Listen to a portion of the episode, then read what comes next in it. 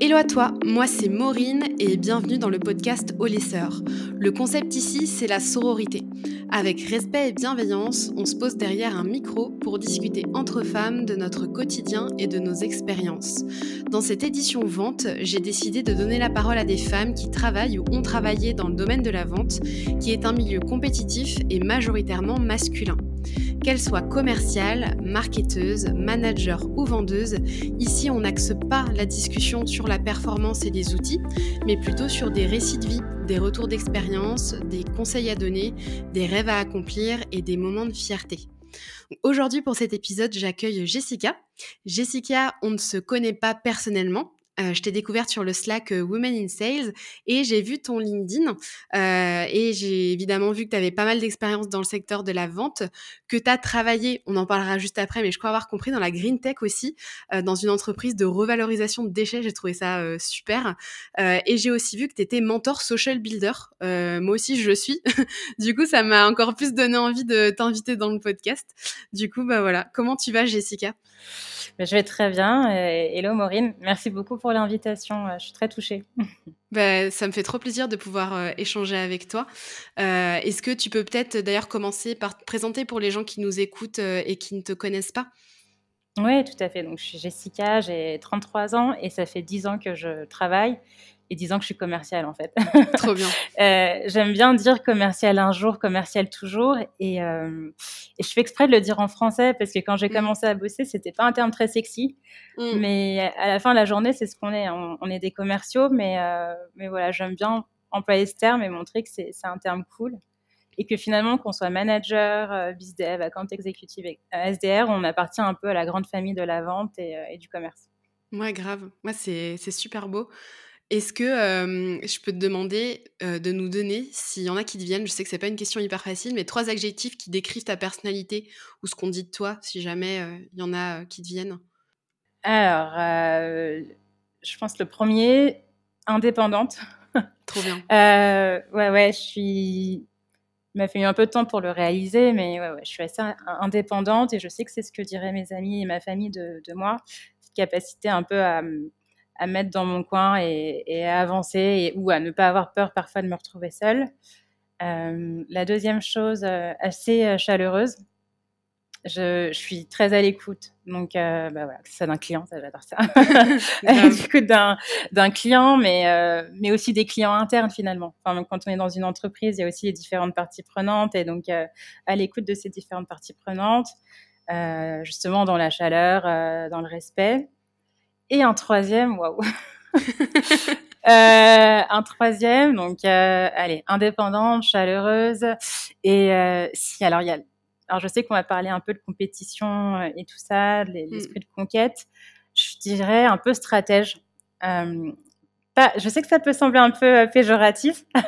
ouais, en vrai, mais pas forcément, hein, tu vois, parce que. Non, non, non, je, je le pense pas dans un sens péjoratif du tout, mais c'est ce côté avoir des projets ou avoir un objectif à atteindre et, euh, et mettre en place un plan d'action derrière. Mm. Euh, et voilà, quelle est la stratégie qu'on va mettre en place? Et ça, j'avoue que j'aime bien le faire, que ce soit pour euh, le business, au travail, mais aussi dans ma vie perso. Trop bien. Bah super, trop trop cool. Est-ce que du coup tu peux nous faire un petit overview justement des métiers de la vente que tu as exercé et où tu en es aujourd'hui dans ton parcours? Oui, alors j'ai commencé j'ai commencé à travailler à 10 ans dans une start-up euh, qui faisait, c'est très, ça va être très niche, qui faisait euh, de l'inspection de pales d'éoliennes. Waouh voilà, donc en fait, c'était de l'inspection de pales d'éoliennes euh, à distance. En fait, faut se dire que quand moi j'ai, il y a dix ans dans le milieu, euh, pour inspecter les pales d'éoliennes, donc déjà une pale, je sais pas si tu vois sur les éoliennes, bah en fait c'est les trois, ouais, ouais c'est les trois branches, trois hélices, les trois hélices, voilà, c'est ça. les trois hélices euh, qui vont capter le vent. Et en fait, ça c'est un élément qui euh, voilà, qui est soumis au vent, à la pluie, enfin toutes les intempéries et, et qui peut s'abîmer. Et en fait, pour inspecter euh, ces pales d'éoliennes, avant, tu avais des dronistes, enfin, pardon, tu avais des cordistes qui montaient sur, euh, sur la pale ou des personnes qui montaient avec une plateforme élévatrice et qui redescendaient la plateforme, enfin, la pale en rappel.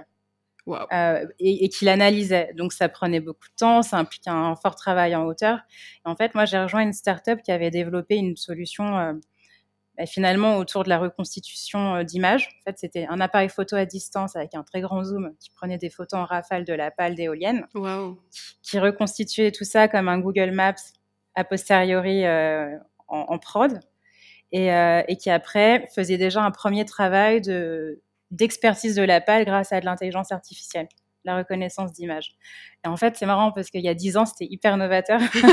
ouais, de ouf. C'est une boîte qui est toujours en. Ouais. En, ouais, en service, euh, enfin. oui, tout à fait, toujours en, toujours en activité. Euh, en fait, on était incubé euh, chez Paris Senco et dans le 18e où il y a vraiment plutôt la partie green tech.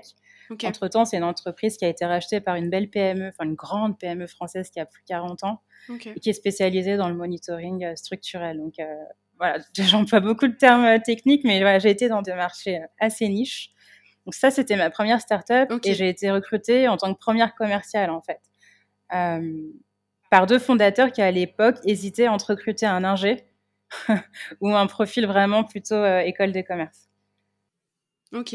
Et toi, du coup, tu as, ce profil-là, école de commerce. avant cette première expérience, tu as fait des études en ce sens oui, c'est ça. En fait, j'ai fait une école euh, de commerce et j'ai fini avec une spécialisation entrepreneuriat et innovation. En fait, j'ai toujours su que, en fait, j'aime bien, j'aimais bien le côté innovation et des marchés un peu niches.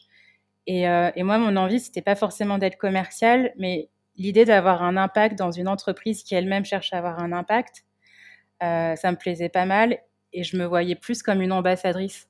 Donc en fait, à l'époque, tu vois, ça aurait pu être chargé de partenariat. J'ai trouvé que c'était sales, enfin commercial, et que j'ai adoré ça. Euh, et voilà, dans cette première commerciale, ce qui m'a permis après bah, de structurer l'activité, d'évoluer, de monter mon équipe et de passer directrice commerciale. Trop bien. Et, euh, et, comment cette, euh, cette expérience avec les pales d'éoliennes s'est terminée? Tu as eu une autre opportunité ailleurs Qu'est-ce qui ouais, en fait, en fait, j'y suis restée six ans dans cette entreprise. Donc, oui, oui, donc tu vois, sur 10 ans, c'est quand même beaucoup. Euh, c'est un peu mon entreprise de cœur, finalement. C'est beau. ouais, 6 ans, parce que je pensais pas. En plus, j'étais la première à dire que je, je resterais jamais 6 ans dans une entreprise, euh, justement par rapport au côté un peu indépendant que je mentionnais tout à l'heure. Et non, en fait, euh, j'ai pu voir plusieurs stades de l'entreprise. On était. c'est une entreprise qui n'avait pas vocation à passer, tu vois, de 10 à 500 voire 1000. Euh, mais plutôt de se dire qu'elle est sur sa niche, qu'elle fait, elle est leader sur sa niche, qu'elle fait les choses très bien. Euh, donc ça, c'était génial, mais c'est qu'au bout d'un moment, il y avait un palier pour moi en termes de développement de mes compétences ou de découverte de nouveaux secteurs. Et, en fait, c'est pour ça que j'ai décidé de, quitter l'entreprise. J'avais envie d'être sur des sujets un peu plus grand public aussi. Ok, bah ouais. Parce que les mm. pales, c'est voilà, c'est ça m'a permis de vraiment découvrir le travail et les sales auprès des grands comptes. Mais c'est vrai que c'était des sujets quand même très, très techniques. Oui. Euh, et donc voilà, un sujet plus grand public. J'étais en contact avec une autre entreprise qui faisait de euh, l'évacuation et de la revalorisation de déchets de chantier et qui s'adressait à, des artisans. Et honnêtement, euh, pour avoir fait des travaux chez moi et vu un peu au quotidien la vie d'un artisan, c'est très très speed. Ouais, de ouf. c'est ouais, très speed. et en fait, l'enjeu pour eux, c'est que aller en mettre des déchets dans une déchetterie qui est en bordure de Paris, pour eux, c'est un vrai C'est un vrai pain point. Ça leur prend beaucoup de temps, ça les immobilise alors qu'ils devraient être sur le chantier à, travailler pour un client, deux clients, trois clients. Euh, et parfois, le problème de ça, c'est que certains, certains artisans peuvent choisir la solution bah, qui leur paraît la plus évidente ou la plus simple, qui est de confier leurs déchets à des personnes où après ça manque de traçabilité et ce qui peut amener à des, charges sauvages. Et donc, en fait, j'ai rejoint une startup qui, elle, proposait vraiment, de, avec des camions utilitaires et une application pour passer commande super facilement, euh, qui promettait aux artisans d'avoir euh, une solution d'évacuation clé en main en euh, deux heures. Ok. Ouais, c'est et au niveau de parce que du coup tu es arrivé dans cette entreprise là pareil en tant que première commerciale où il y avait déjà une petite équipe Non, là il y avait déjà une équipe. Il y avait déjà une équipe, l'entreprise, elle venait de lever des fonds et elle avait déjà plus de. Elle avait deux ans et quelques. Ok. Et, euh, et honnêtement, il s'était super bien développé sur la partie acquisition. Parce que, en fait, là où dans ma première entreprise, c'était de la niche avec du gros compte en France et euh, beaucoup à l'international. Oui. Là, la deuxième entreprise, c'était plus des, enfin vraiment des SMBs quoi. Donc, enfin des artisans, c'est des entreprises avec des, enfin il y en a beaucoup en, volume, mais pour des paniers et des cycles de vente beaucoup plus courts. Et là, le, la prospection, ou en tout cas l'acquisition, elle reposait beaucoup plus sur finalement du marketing, des ads, de la lead gen une stratégie de prospection aussi très maligne qui était le retour de la prospection terrain. en fait, il y avait des équipes qui allaient faire du, qui allaient tracter à la plateforme du bâtiment, qui est en fait euh, la chaîne de magasins où les artisans vont s'approvisionner dans, Paris. Et, euh, et, ça, je trouvais ça hyper malin, mais c'est aussi ça d'aller à la rencontre, à la mm. rencontre du client et de vivre euh, ce qu'il vit. Et en fait, un artisan, bah, sa vie, c'est être réveillé aux aurores, d'aller mm. s'approvisionner à la PDB, donc la plateforme du bâtiment à 6 heures du matin, euh, porte d'Aubervilliers, ou, euh, enfin voilà. Et, donc, du coup, bah, il y avait des commerciaux euh, qui, se chargeaient d'aller ou donner des tracts, pitcher un peu la, solution, l'application pour passer commande. Après, il y avait des commerciaux au bureau qui, qui étaient en charge de closer. En fait, ils recevaient le formulaire quasiment en temps réel. Et sous 24 heures, il fallait qu'ils rappellent l'artisan qui était intéressé pour, pour le closer. Parce que si, les déchets n'étaient pas évacués au bout de 24 heures, enfin, si c'était pas par nous, il l'aurait été par quelqu'un d'autre. Ok. C'est sûr. Ah ouais, c'est hyper intéressant. Franchement, tu vois, là, ça me ça m'hypnose. J'ai envie de continuer ah euh, de t'écouter parler de ces produits. Euh, enfin, je trouve ça vraiment, vraiment passionnant. C'est trop bien. Et, euh, et, après cette expérience-là, du coup, euh, t'es partie sur, sur autre chose encore? Oui, sachant qu'en fait, donc cette entreprise, elle existe. Voilà, elle avait déjà sa, machine commerciale très tournée sur, enfin, c'est un jeu d'acquisition et la et l'application, parce que l'enjeu c'était aussi que les artisans passent commande directement sur euh, via l'appli. Oui. Et moi, dans ce contexte, j'étais en charge de développer euh, plutôt la partie B2B. En fait, l'entreprise voulait se lancer auprès des. Enfin, un artisan, c'est déjà du B2B, mais auprès des grands comptes. Oui. À savoir plutôt les grosses boîtes de, d'évacuation de déchets, donc euh, des Veolia, euh, etc. Et surtout des, grands comptes, donc le top 10 des acteurs du BTP. Euh, et, moi, j'ai été recrutée dans ce contexte-là pour un peu explorer ce qui était possible. Et, mais on était du coup sur une temporalité complètement différente. Là où le cycle de closing avec un artisan, il était de 48 heures max. Ouais. avec un grand compte, en fait, il y avait une grosse phase de bizdev avant même de se, de se dire est-ce qu'on y va ou est-ce qu'on n'y va pas. Mm. Donc euh, voilà, moi j'étais là pour un peu euh, faire de la vente et, lancer les choses dans ça par rapport à mon expérience grand compte. En fait, on s'est rendu compte que c'était pas euh, c'était pas forcément le, bon moment. Plus c'était un peu avant. Enfin, on avait aussi été assez ralenti par le premier confinement. Oui, ok. Parce que ça nous amène à 2000, tu vois, autour de mars, avril 2020. Mm. Et, et, une chose aussi, pour le coup, ça, c'était un vrai apprentissage pour moi, c'est aussi de réaliser l'importance du bon profil au bon endroit. oui. À savoir que, tu vois, moi, j'avais un profil plutôt grand compte et que là, l'enjeu, c'était plutôt de, suivre du SMBs. C'était pas du tout la même temporalité, c'était pas les mêmes argumentaires. pour moi, ça, ça a demandé quand même un certain ajustement pour finalement me rendre compte que c'est pas ce que je préfère. ouais, ok, mais c'est hyper important que, que tu aies pu tester ça et voir Effectivement. Et après, finalement, les grands comptes, c'était des cibles qui n'étaient pas adressables avec ce, produit-là. Enfin, finalement, vous n'aviez pas réussi à, développer ces cibles-là ou si quand même, vous aviez quand même un peu... En fait, il y a eu des premières, en tout cas par rapport à ma performance, il y a eu des premières, des premières touches, des premières pistes. Après le closing, ma frustration, c'est qu'il n'ait pas pu être aussi rapide que j'aurais voulu. Ouais. Euh, clairement. Donc, euh, deux choses où j'étais pas la bonne personne, ce qui est possible, ou euh, effectivement le, le go-to-market n'était pas encore le mmh. meilleur. Ouais.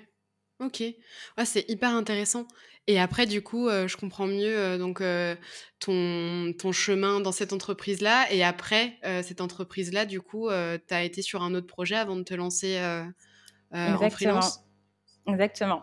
Donc, je suis retournée sur. Euh, en fait, c'était, c'est un peu un, chemin. C'est la, première entreprise, c'était euh, typologie de client, euh, structure de l'entreprise early stage que j'adore. Mhm. La deuxième, c'était plutôt scale up, sujet plus grand public. Donc, j'aimais bien le côté plus grand public, mais je pense la rapidité, les enjeux, et puis dans une certaine manière, en tout cas, ce que moi j'ai pris comme la pression scale-up, j'ai moins aimé. Et donc, ma troisième entreprise en tant que salarié, c'était garder un sujet toujours grand public, mais revenir sur une boîte early stage. Ok. Et, et c'est comme ça que j'ai rejoint la, la, la, dernière entreprise où j'ai travaillé en tant que salarié qui était donc toujours dans le BTP et qui l'a proposé, euh, enfin, elle propose toujours d'ailleurs hein, du, du, monitoring environnemental. C'est des capteurs. Donc, je revenais aussi sur euh, des produits assez tech. Moi, j'aime beaucoup ça. Euh, et donc là, c'est des capteurs intelligents qui embarquent de l'IoT et de l'intelligence artificielle qui permettent de réduire les impacts environnementaux des chantiers. Donc, concrètement, ça va être un, un cap... donc, voilà. donc, un capteur de reconnaissance du bruit qui sait dire en fait si le bruit vient d'un marteau-piqueur, euh, euh, d'une disque scieuse, d'un scooter qui passe à proximité et de quelle zone du chantier le bruit vient ou est-ce qu'il vient de l'intérieur ou de l'extérieur du chantier. Euh, en fait, tout pour aider les opérationnels sur place qui se rendent toujours pas compte forcément de, du nombre de décibels qu'ils génèrent ou par exemple ou ce qui va permettre à un directeur des opérations qui n'est pas toujours sur chantier et qui a parfois ses équipes qui travaillent, de pouvoir avoir accès à l'information et, très vite, en fait, euh, mettre en place des actions correctives avant que ça dégénère, que ce soit avec les riverains ou aussi avec le donneur d'ordre du projet. C'est hyper, euh, hyper intéressant justement les projets sur lesquels tu as travaillé. Je trouve ça super. Et en plus, euh, la Green Tech, enfin moi actuellement je travaille dans la Green Tech, c'est vraiment une vraie passion que j'ai aussi. et puis mettre justement la tech à, au service justement de cette cause-là. Je trouve ça vraiment génial et c'est un truc qu'on semble vraiment partager. Donc, donc franchement, ouais, hyper, hyper intéressant. Et donc, est-ce que cette expérience-là, cette dernière expérience en entreprise en tant que salarié, elle t'a plu? Ou est-ce que pareil, tu as retrouvé des problématiques qui t'ont un peu moins plu comme ta deuxième expérience c'était non, c'était génial. En fait, j'ai vraiment j'ai vraiment aimé la complémentarité avec le, le fondateur, en fait, le fondateur, c'était un. Enfin, lui, il avait été directeur des opérations pendant euh, plus de 15 ans, vraiment directeur des opérations d'une euh, d'une entreprise euh, qui fait partie du top 3 du BTP en France. Enfin, voilà. et, et, un pur produit du BTP qui, en fait, avait eu son idée au sein de, cette, au sein de, de ce grand groupe. Et qui voulait, lancer par, qui voulait se lancer dans l'entrepreneuriat. Donc, il a pu lancer sa boîte via un programme d'entrepreneuriat. Et en fait, quand moi j'ai rejoint l'entreprise, enfin, son programme, son projet d'entrepreneuriat prenait son envol pour devenir une start-up à part entière. Euh, et c'est le moment où il cherchait à se structurer avec des, je dirais, des talents, que ce soit euh, CTO, euh, direction marketing, mais aussi direction commerciale, hors groupe. Et, et, là, moi, ce que j'ai beaucoup aimé, c'est que je retrouvais le, ce côté très early stage où les enjeux sont de faire, c'est important pour moi de garder vraiment euh, un pied dans l'opérationnel, mais aussi de structurer et, euh, et de très rapidement recruter l'équipe qui allait pouvoir euh, tout exploser. Ouais, et, et j'ai pu faire ça, donc j'ai pu aller assez vite. Et en fait, ce qui est super intéressant, c'est de me dire que chacune de mes expériences m'a énormément servi parce que la partie grand compte, cible, la manière de de prospecter des grands comptes, euh, la, temporalité, le R1, le R2, le moment où tu fais, tu fais venir un expert un peu technique, euh, quand est-ce que tu vas closer, comment tu gères euh, un certain panier moyen. J'ai pu m'aider de ma première expérience. Par contre, sur ce que m'a énormément apporté ma deuxième expérience, c'est vraiment la connaissance des outils à fond. Parce que c'était justement c'est une, une start-up qui croyait beaucoup dans ça et qui avait un gros enjeu d'acquisition fait, enfin, le marché était tellement grand que les artisans euh, étaient obligés de faire beaucoup de marketing et de trouver des, des hacks un peu d'acquisition et travailler avec des outils. et en fait, moi, ça, c'est quelque chose que j'avais moins eu dans ma première entreprise et que j'ai mmh. pu vachement rattraper lors de ma deuxième entreprise. En parallèle, j'avais aussi commencé à rejoindre des réseaux sales et à beaucoup m'auto-former euh, sur ces nouveaux outils. Euh, et, en fait, j'ai pu mettre tout ça en place pour aller beaucoup plus vite dans la, dernière entreprise dans laquelle je travaillais en tant, que, en tant que directrice commerciale, mais euh, salariée. Ouais, ok. Et du coup, après, tu t'es dit, euh, je veux tenter l'expérience en freelance, quoi. Et aujourd'hui, voilà, tu aides plein d'entreprises, j'imagine, de, plein de secteurs différents à pouvoir justement structurer. tu restes sur des entreprises early stage, pareil, ce qui semble vraiment te plaire. Ouais, c'est ça en fait en termes d'organisation, je me suis dit, euh, franchement, quand j'ai pris ma décision, je me suis dit, bah, je vais me faire un saut de personnel.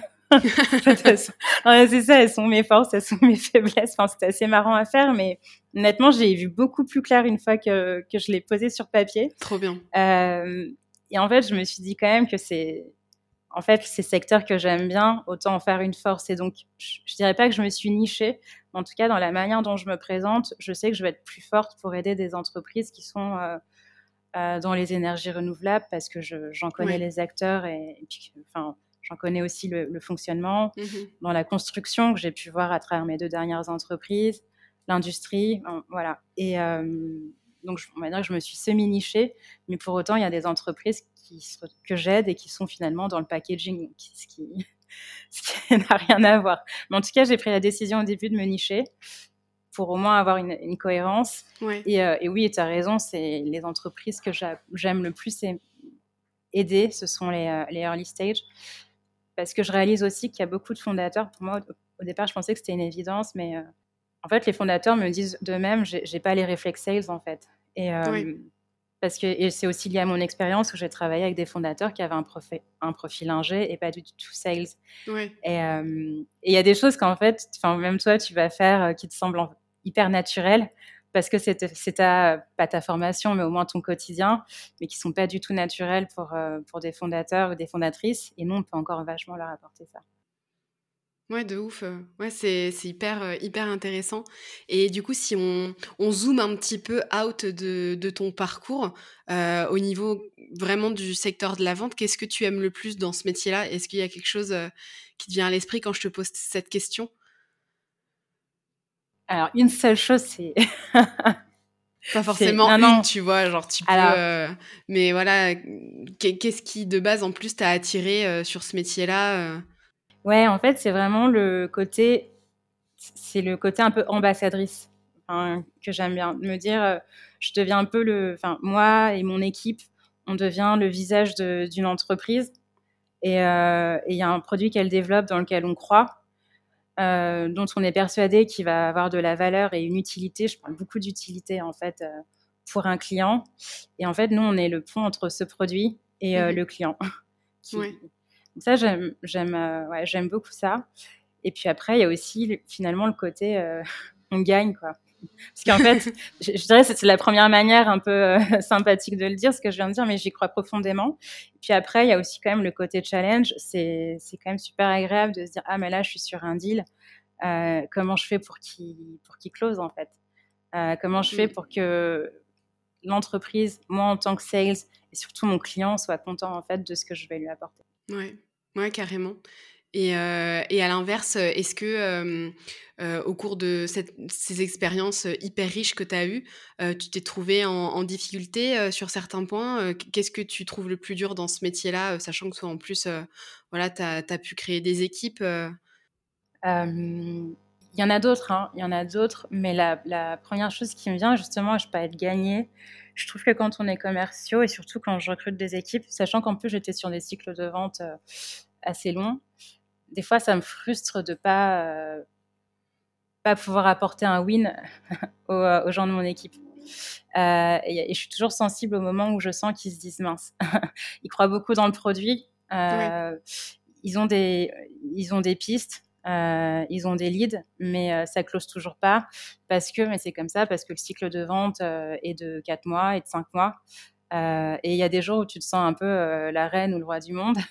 Il y a ouais. des moments où tu as un peu toutes tes pistes qui s'éteignent, mais, euh, mais c'est pas comme si tu avais un pipe euh, de 300 opportunités non plus. Quoi. Et ça, je trouve que de réussir à vivre avec ça, ça peut être, un, ça peut être parfois difficile. Et donc, moi, en tant que manager, c'est, pour moi, c'était toujours important de me dire, bah, ce qui est sûr, c'est que le Graal, c'est quand on a closé, quand la vente elle est obtenue. Mmh. Parce que oui, pardon, moi ce que je dis pas, c'est que mes commerciaux étaient sur, surtout des commerciaux euh, full cycle.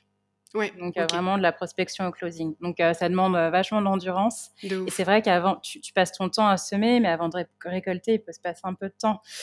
Et donc c'est de bien dire, effectivement, le, le closing, c'est c'est ce qu'on vise, mais en fait, il y a des étapes intermédiaires avant. Et, euh, et, de bien m'assurer de célébrer les étapes avant. M'assurer euh, de célébrer le moment où le devis a été fait, m'assurer de célébrer le moment où où tel commercial a su obtenir cinq nouveaux contacts, où il a été positionné sur, euh, je sais pas, deux nouvelles filiales. Enfin voilà, de me dire en fait tout ça, ça va participer à ta victoire à la fin de la journée.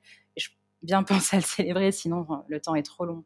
Ouais, c'est clair. Si on célèbre que les closings, euh, ah on célèbre pas grand-chose finalement, euh, surtout quand on développe un marché comme ça. Euh, ah oui, oui, c'est ouais, hyper, euh, hyper intéressant. Est-ce que est-ce que tu aurais une fierté à nous raconter Alors ouais, dans n'importe quelle de tes expériences, quelque chose qui t'a marqué, justement peut-être un premier closing ou tu vois ce, quelque chose que t'as pas oublié quoi? Ouais, c'était un grand compte. dans... Surtout qu'à l'époque, j'étais encore j'étais encore, euh, enfin, j'étais encore sales. J'avais pas encore mon équipe et, euh, et pareil, enfin, dans l'éolien, avais, tu savais que tu avais, euh, dans l'éolien, tu as cinq grands constructeurs et c'est où tu travailles avec eux ou tu travailles pas avec eux. et il y en avait un, un grand constructeur. Moi, je faisais beaucoup de prospection sur les salons et c'est quelque chose que je continue de vachement mettre en avant. J'y crois, j'y crois beaucoup. Je t'avoue qu'en post-Covid, je sais moins ouais. à quoi ça ressemble, mais mais j'ai développé tout un, toute une méthode sur comment bien prospecter sur un salon parce que j'y crois vraiment à fond. Et en tant que visiteur, en tant que visiteur, je pense que euh, ouais, le retour d'investissement, il est assez bon. Ça coûte pas grand chose d'aller sur un salon et, euh, donc voilà. Et en fait, c'était un, c'était une époque où on n'était pas aussi vigilant sur euh, prendre l'avion. et donc, parce que encore une fois, hein, ça fait, ça va faire 10 ans. Mais et donc, et ça me paraît fou d'ailleurs quand j'y repense. Mais bon. de prendre un avion pour une réunion de deux heures ou un salon euh, comme ça. Mais bon, je, reviens au, cœur de, ce que j'allais dire. Et en fait, c'était un, pour le coup, c'était un vrai décisionnaire euh, chez un constructeur d'éoliennes. Et en fait, rentrer, enfin, réussir à craquer ce compte, c'était hyper important, important pour nous. Parce que finalement, c'était avoir accès à euh, un très grand parc éolien. Et donc, nous, vu que ce qu'on facturait, c'était des inspections d'éoliennes, franchement, c'était un très beau business. Et en fait, j'étais très contente d'avoir identifié cette personne depuis le moment, d'avoir réussi à me faire introduire, euh, de savoir qu'il allait à tel salon et sur place d'avoir encore une fois réussi à me faire introduire euh, par, euh, par des collègues à lui. Et là, ce que ma fierté était vraiment dans ce, non seulement il y avait un plan, pour être introduite à la bonne personne. et après, sur place, un peu ce bagou pour me dire, bah, j'ai cinq minutes en fait pour que cette personne me voit, avoir sa carte de visite, lui donner la mienne, qu'elle se souvienne de, ma tête, sortir euh, euh, deux, trois éléments clés de notre solution, deux, trois éléments clés de sa situation à lui.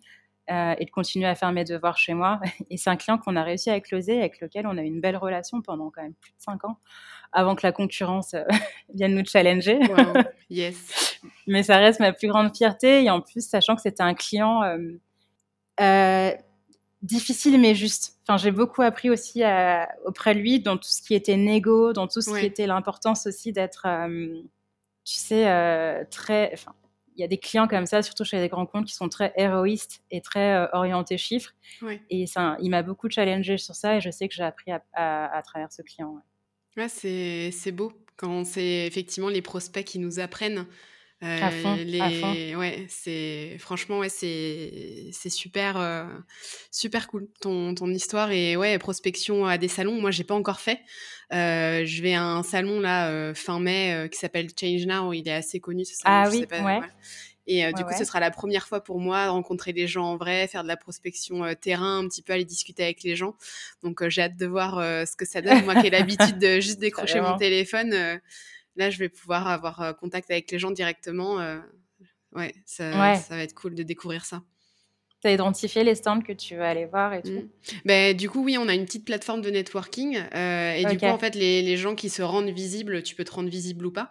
Euh, et puis, du coup, bah, je vois, j'ai déjà commencé à envoyer quelques messages, etc. Et puis, on a un agenda, les gens peuvent booker directement euh, un créneau dans notre agenda. La plateforme est, pas mal faite. Mais, mais ouais, je commence à repérer un petit peu, un petit peu les gens et j'essaie de les contacter en amont. et puis, en tout cas, voilà, je pense que savoir qui tu as envie d'aller voir euh, avant d'arriver au salon, euh, c'est essentiel. Quoi. Mm. C'est ce que je disais aux gens de mon équipe. Je disais, tu as deux manières d'aborder un salon. C'est où euh, vraiment en touriste, le salon est immense, tu vas te perdre dans Salon Land. et, et, puis à 15h, tu même pas. Allez, à 14h, tu commences à boire des moritos parce que tous les stands commencent à servir des cocktails.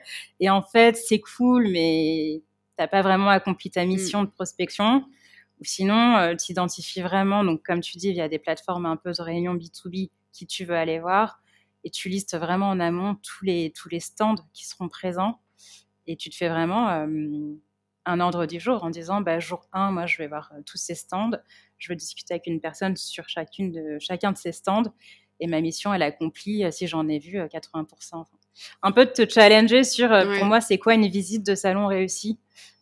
Euh, ça, c'est un peu le conseil, et c'est ce qu'on mettait en place, en tout cas après avec mes équipes. Euh, on se motivait en se disant, bon, allez, si on a réussi à partir de 16h, on peut aller prendre une bière.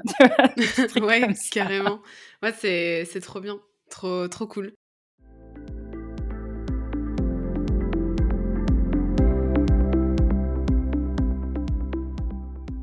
Euh, bah écoute, euh, Jessica, euh, tu as commencé à en parler au début quand tu m'as cité justement tes, tes qualités au niveau de la compétition. Est-ce que je pense avoir à peu près compris hein, de toute façon la façon dont, tu nous as expliqué tes expériences, mais est-ce que tu es quelqu'un de compéti... T'es, compétitrice dans ton métier ou pas? Oui. je... Non, non, mais alors je oui, je, parce que je pense que c'est important de. oui, c'est important, je pense, quand tu es commercial, euh, ouais, d'aimer la compétition finalement. Parce que, parce que tu as envie de gagner. et donc, euh, pour gagner, il faut être compétiteur.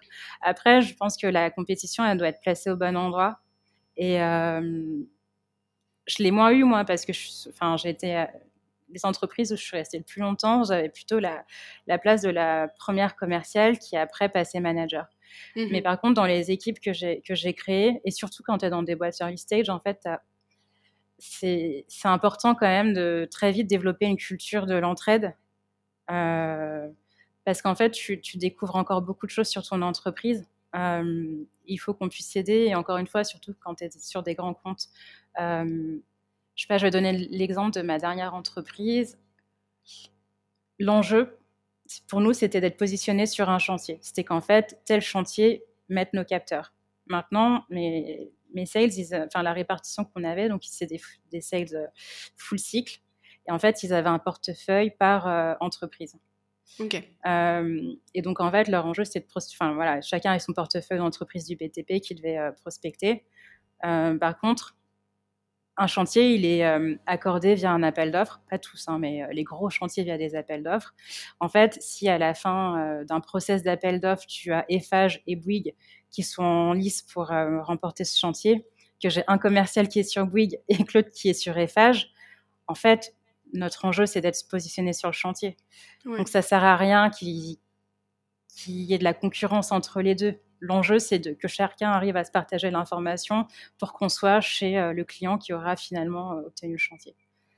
Et, euh, et, donc, c'est pour ça, je pense que la concurrence entre commerciaux, en tout cas sur les métiers et la manière dont nous, on faisait du business dans les boîtes où j'ai travaillé, entre eux, ça n'avait, ça n'avait pas de sens. par contre, avoir cet esprit de compétition, mais vraiment entre toi et toi finalement.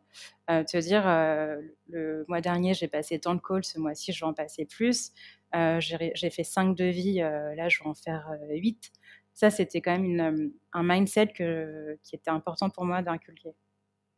Ouais, carrément. je suis 100% alignée avec ça. Parce que c'est vrai que j'ai l'habitude à chaque fois de refaire une passe là-dessus euh, dans mes épisodes, mais euh, la compétition, euh, elle peut être saine, justement, nous porter vers le haut et porter les autres vers le haut, nos collègues. et justement, voilà, c'est le moment du podcast où je sors ma petite boîte à outils, sororité, pour qu'on puisse se donner justement des tips entre compétitrices. Qu'est-ce que c'est la boîte à outils sororité? C'est juste une sorte de fourre-tout où je récolte en fait des avis et des expériences de femmes qui me permettent de me construire et de m'empouvoirer, mais sans faire du tort justement à, celles qui m'entourent. donc pour commencer cette partie-là, Jessica, j'aimerais te poser la question, savoir si tu pouvais me donner ta définition de la sororité, voilà, sachant qu'il n'y a pas de bonne ou de mauvaise réponse à cette question. Je ferais simple, je dirais que c'est une, certaine idée de l'entraide entre femmes. Ouais. J'aurais du mal à... C'est un mot que j'aime beaucoup, mais j'aurais du mal à le définir autrement ou d'être plus complète que ça.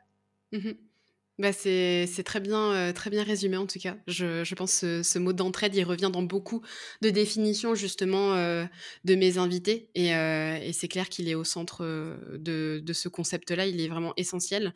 et toi, du coup, ton rapport à cette sororité aujourd'hui, que ce soit dans la vie de tous les jours ou dans l'exercice de ton métier, comment, comment il se situe?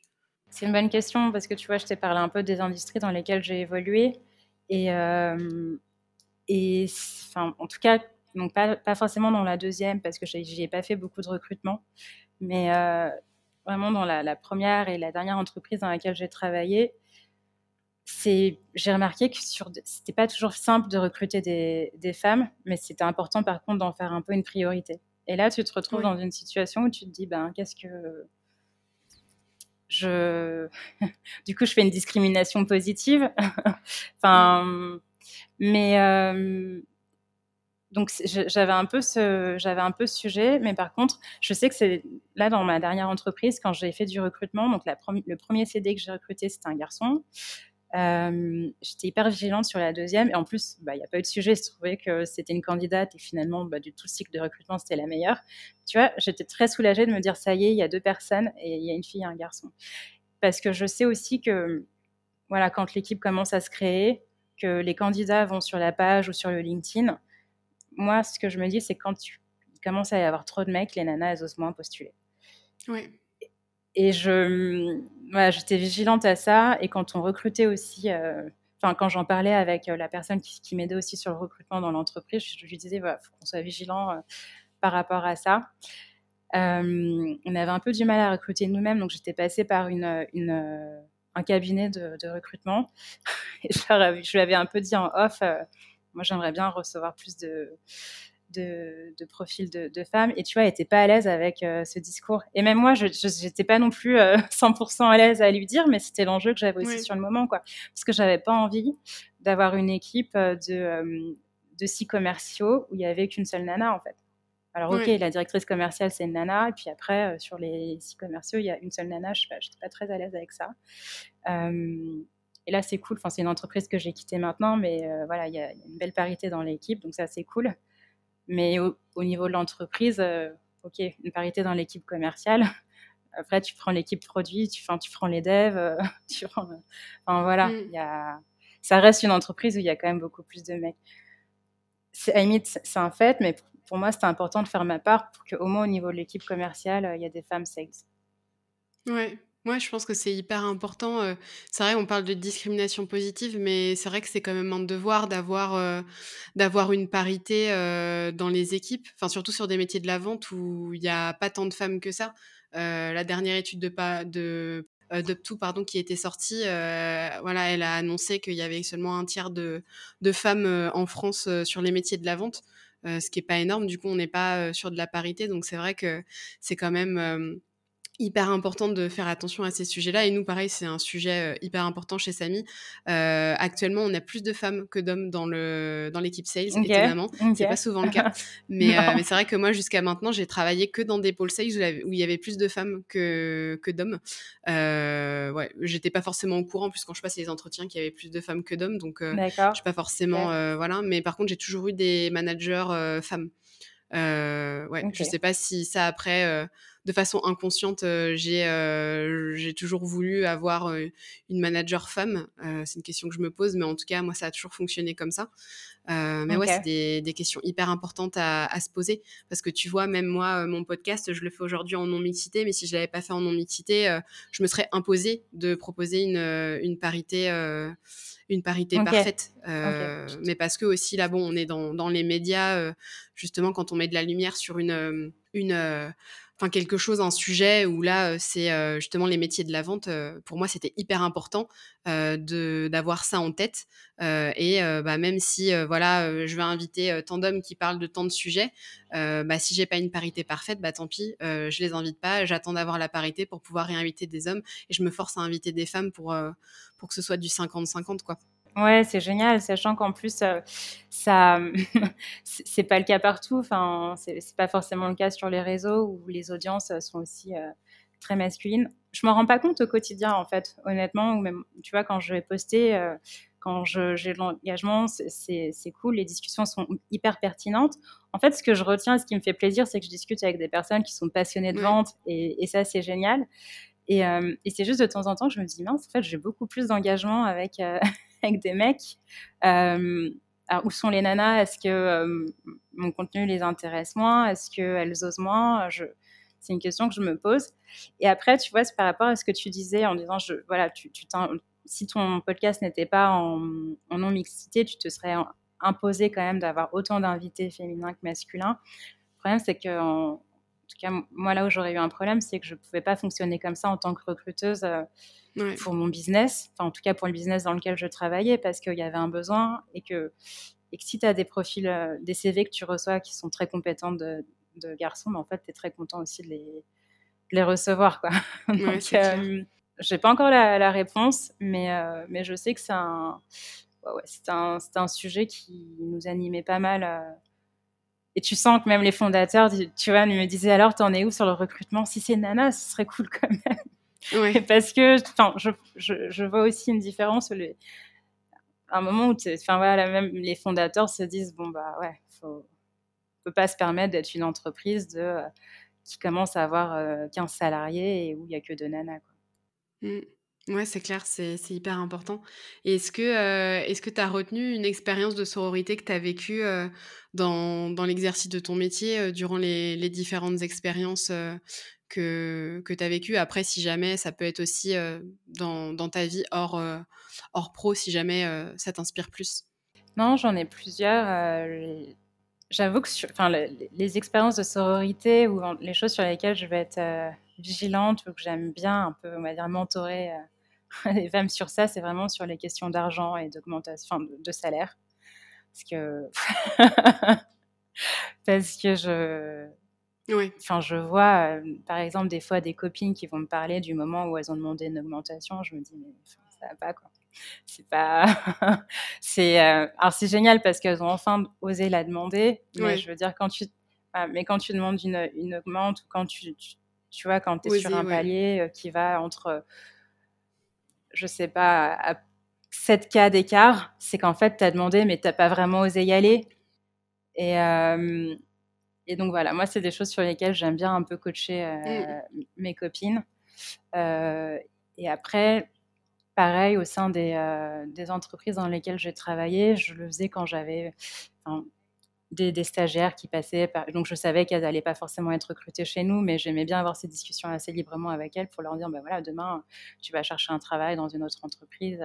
Comment tu vas t'y prendre sur la partie euh, négociation de salaire, de comment tu vas le demander. Il faudra, faudra vraiment pas bégayer parce que voilà, moi, j'ai vu des femmes, euh, des filles qui, qui étaient un peu plus gênées quand elles, quand elles demandaient. Et ça, ça me, c'est pas des choses que j'ai vues euh, chez des garçons. Et encore, enfin, les gar ces garçons-là ont eu raison. Mais euh, voilà, c'est un peu les choses sur lesquelles je vais faire attention.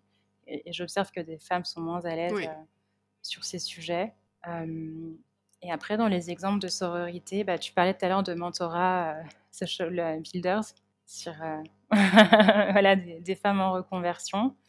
À partir du moment où j'ai. Ouais, ça, ça me tenait à cœur de, de m'investir comme ça, vraiment, bah, je dirais juste gratuitement, tu vois, d'être un soutien pour, enfin, d'être un soutien et encore, parce que, voilà, en tout cas, de m'investir dans, dans cette direction, c'était important pour moi, ouais. Ouais, c'est cool. C'est une belle association euh, ouais, qui permet aux femmes de se reconvertir dans les métiers du numérique et euh, les métiers de la vente euh, en font partie. Donc, et ils recherchent beaucoup de monde en plus voilà, pour, pour mentorer. Moi, je suis sur la promo des business développeuses. vu que c'est mon métier de tous les jours. Donc, c'est super. avec Fanny, on peut discuter de ces sujets-là, de mon day-to-day. Je peux l'aider sur sa soutenance, etc. donc, franchement, c'est cool. On est vraiment là, en fait, pour les motiver. Et puis, si elles ont des questions, on est là pour y répondre. et puis, moi, ce que je trouve bien aussi, c'est qu'on peut leur mettre à disposition notre réseau, ce qu'elles n'ont pas du tout, en fait, quand elles arrivent sur ce sur ce métier-là. Et même moi, Fanny me posait des questions, mais LinkedIn, est-ce que ça vaut vraiment le coup que je remplisse mon, mon profil LinkedIn. Donc là, forcément, après, tu fais ton petit blabla sur LinkedIn, sur comment ça peut être hyper intéressant, et puis même après en prospection. Donc ouais, c'est des infos dont elles ont besoin, quoi. Donc ouais, franchement, c'est une super association, en tout cas, Social Builder. Mmh. C'est marrant, donc ils t'ont mis sur des business. Ok. Ouais. Je pense que moi, par rapport à mon profil, on me met plus sur des femmes qui sont en reconversion. alors, elles sont toutes en reconversion professionnelle, mais plutôt celles qui veulent se lancer après dans l'entrepreneuriat. Mmh euh, et qui ont des idées de business. Et, euh, et, je les mentor plutôt sur ça, sur euh, comment gérer leur, enfin la gestion du temps. C'est un peu un des sujets pour elles. Parce qu'en fait, c'est des femmes qui font en fait, elles font énormément de choses et je me dis, mais je pensais avoir une expertise, mais elles, elles me, elles me mangent mais mille fois. Enfin, en fait, c'est elles qui m'apprennent énormément de choses finalement. Mais c'est vrai que la question de la, la gestion du, du temps est importante pour elle. Et c'est vrai qu'elle se pose toute la question aussi de LinkedIn. ouais. j'y vais, j'y vais pas, j'y vais, j'y vais pas. Ouais. Trop bien. Mais écoute, on va passer à la partie reco, euh, Jessica. Est-ce que euh, est-ce qu'il y a peut-être euh, une femme qui travaille dans la vente ou alors même hein, hors milieu de la vente qui, qui t'inspire ou qui t'a inspiré au quotidien? Ça peut être une proche, collègue, une femme un petit peu plus connue, par exemple de l'environnement LinkedIn ou fictionnel aussi. J'ai eu des exemples de, femmes en fiction qui étaient super. Donc, qu'est-ce qui te, qu'est-ce qui t'inspire? Euh, une seule, c'est compliqué. ouais. mais non, non, mais écoute, je vais, je vais essayer d'en trouver. Enfin, en fait, ouais, effectivement, les personnes qui vont m'inspirer, moi, j'avoue que les des chanteuses, enfin, c'est mmh en fait des personnes qui ont su gérer leur carrière euh, ça m'inspire énormément, qui ont su créer leur propre univers. Et par exemple, je pense à, une, Kate Bush. Euh, C'est une chanteuse euh, anglaise des années 80 et mm. tu sais, on en entend beaucoup plus parler depuis son... qu'une de ses chansons a été prise dans un épisode de... Euh, Stranger Things. Exactement, Stranger Things. Mais en fait, c'est une fille qui, enfin, c'est elle, est, elle a un certain âge maintenant, mais elle m'inspire énormément parce qu'elle produisait, elle réalisait, elle avait sa vision sur l'organisation de ses concerts, elle avait tout un univers esthétique. Et euh, elle a su se faire discrète quand elle a eu envie de se faire discrète, alors qu'elle a un impact incroyable sur la culture pop. Et en fait, ce genre de, de personne me, me touche beaucoup et me motive vachement. Me dire, waouh, si j'arrive à arriver à un niveau de, d'impact, mais aussi de vie tranquille que Kate Bush, euh, j'aurais tout gagné. Donc ça, ça m'inspire vachement. Et euh, non, et après, côté business, euh, si, il y a une personne que j'ai beaucoup écoutée, c'est Pauline Legnaud, la fondatrice de Gemio, une, une bijouterie. et enfin voilà, elle, a vraiment le, le profil fondatrice, enfin entrepreneuriat au féminin, fondatrice. Elle a créé son podcast aussi il y a, plusieurs années, qui a changé plusieurs fois de nom. Je crois que maintenant il s'appelle La Crème, où elle a invité elle-même euh, des personnalités et elle le dit, elle le fait pour continuer à apprendre d'autres personnes, d'autres entrepreneurs. Euh, une démarche un peu finalement euh, similaire à la tienne, mais, mhm. mais, mais, moi que je trouvais hyper respectable. Et ces derniers temps, je suis tombée sur des épisodes qui s'appellent La leçon. En fait, elle a plutôt un auditeur qui, qui, lui pose une question business et c'est là que je me rends compte à quel point elle aime euh, l'entrepreneuriat et la vente. Euh, et, j'aime bien sa manière de, décrire la vente, qui est de dire, mais en fait, si tu as un projet, un produit dans lequel tu, tu crois profondément, en fait, tu n'es plus en train de le vendre. ça devient limite une mission. et j'ai vachement aimé cette manière de dire, ça devient limite une mission que, bah, que le client idéal utilise, en fait. Et donc, euh, oui, il y aura des moments où tu vas relancer, euh, où, euh, tu, mais si tu, si tu es sûr de toi, tu ne penseras pas ennuyer. Et j'aime bien cette, cette idée. C'est pas vrai, enfin, c'est pas facile tous les jours, mais, mais se le dire comme ça, j'ai trouvé que c'était assez rafraîchissant. Ouais, c'est cool, c'est une super reco. Euh, merci beaucoup, Jessica. Euh, bah, c'est bientôt la fin de l'épisode. Euh, mais avant ça, je veux te poser quelques petites questions supplémentaires sur toi, notamment sur tes passions, si tu en as dans la vie. Quelles sont-elles? Ouais, j'ai une passion qui est l'acting. Donc en fait, c'est pas le théâtre, c'est vraiment le, le face caméra et le jeu d'acteur. Et euh, en fait, aujourd'hui, ça, ça prend euh, bah, la moitié de ma semaine parce que j'ai décidé de redevenir étudiante. je suis dans une école euh, d'acting et j'ai ouais, un jour et demi de, de cours d'acting par semaine. C'est incroyable. Ouais, c'est génial. ouais, c'est trop bien. À distance, du coup Non, non, en présentiel. Donc, j'ai une école avec. je, je me retrouve avec des camarades. On est une classe de 20. Je suis la plus vieille. Ça y est, je commence à être la plus vieille. Mais vraiment, enfin, j'ai 10 ans de plus que, que mes potes du cours d'acting. Et en fait, on, sait beaucoup de travail sur ton accès aux émotions, les, les croyances immédiates. Enfin, voilà, en fait en fait, voilà, demain, tu deviens acteur, euh, il faut que tu imagines une scène où, euh, pas forcément être glorieux ce que je vais dire, mais euh, où ta sœur est malade, quoi. Et en fait, c'est des choses qu'on t'apprend à jouer en étant vraiment vrai dans des circonstances imaginaires. Et, ça, j'apprécie beaucoup. Et en plus, je vois beaucoup de points communs avec la vente. Je ne me suis pas tournée vers l'acting pour ça, hein. mais il y a énormément d'enseignements des métiers de la vente qui m'aident en tant qu'élève actrice. Ouais, c'est cool. Ah, c'est super euh, comme, euh, comme passion et comme projet. Euh, c'est vraiment trop cool. Et, et du coup, est-ce que je peux te demander quel est ton prochain projet, qu'il soit pro ou perso, ce que tu as envie de partager avec nous? Oui, alors bah, il y a, ça qui me, qui m'occupe et dont j'adore euh, parler. euh, et après mon projet, donc c'est vrai qu'on a beaucoup parlé de mes précédentes expériences en tant que sales ou, euh, ou manager sales, mais depuis six mois maintenant, donc je suis passée à mon compte. Et là, je suis consultante. En fait, j'aide les entreprises early stage dans leur développement commercial. Je suis aussi sales coach. Et aussi ce qu'on appelle directrice commerciale à temps partagé. En fait, des, des structures qui n'ont pas encore de direction commerciale ou qui ne veulent pas en avoir à temps plein. Moi, je viens effectuer des missions de, enfin, ponctuelles ou de moyen terme pour les aider. Et en fait, c'est ça mon projet.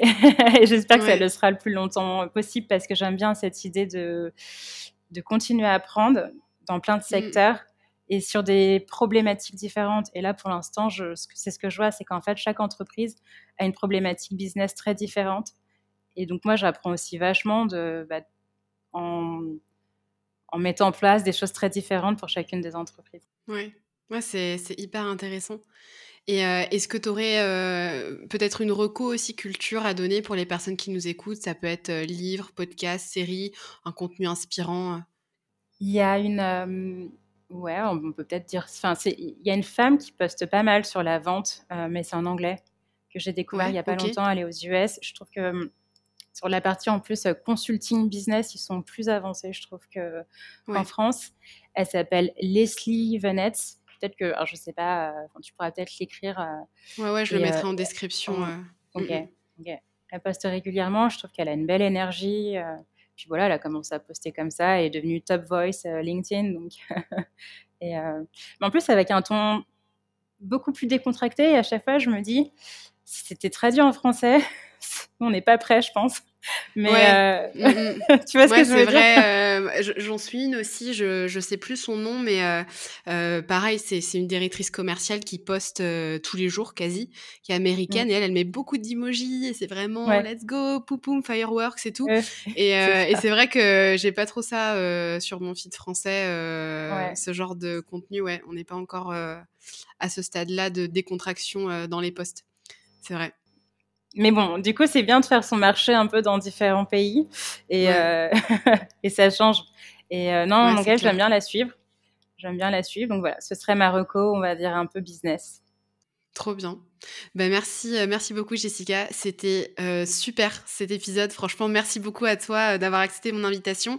J'ai appris trop de trucs et, et j'en reviens pas vraiment à la façon dont tu pitches tes anciennes expériences pro. Ah ouais? Ouais, je me dis, mais enfin, t'as l'air vraiment d'être une sales incroyable parce que ça m'a vraiment happé quoi. Je trouve ça vraiment cool et, et, ton parcours est super inspirant et je te souhaite vraiment beaucoup de réussite pour la suite, ton expérience en freelance et puis pour l'acting aussi. J'espère que ouais. tu vas réussir à bien, euh, bien t'éclater dans, dans ce projet-là euh, pour pouvoir euh, ouais, aller, aller chercher ce que tu as envie d'aller chercher dans cette passion-là parce que parce que c'est hyper cool comme passion. Franchement, bravo à toi d'arriver à, à, allier les deux, de trouver du temps parce qu'en fait, c'est ça qui nous manque généralement quand on a des passions, c'est trouver le temps, quoi.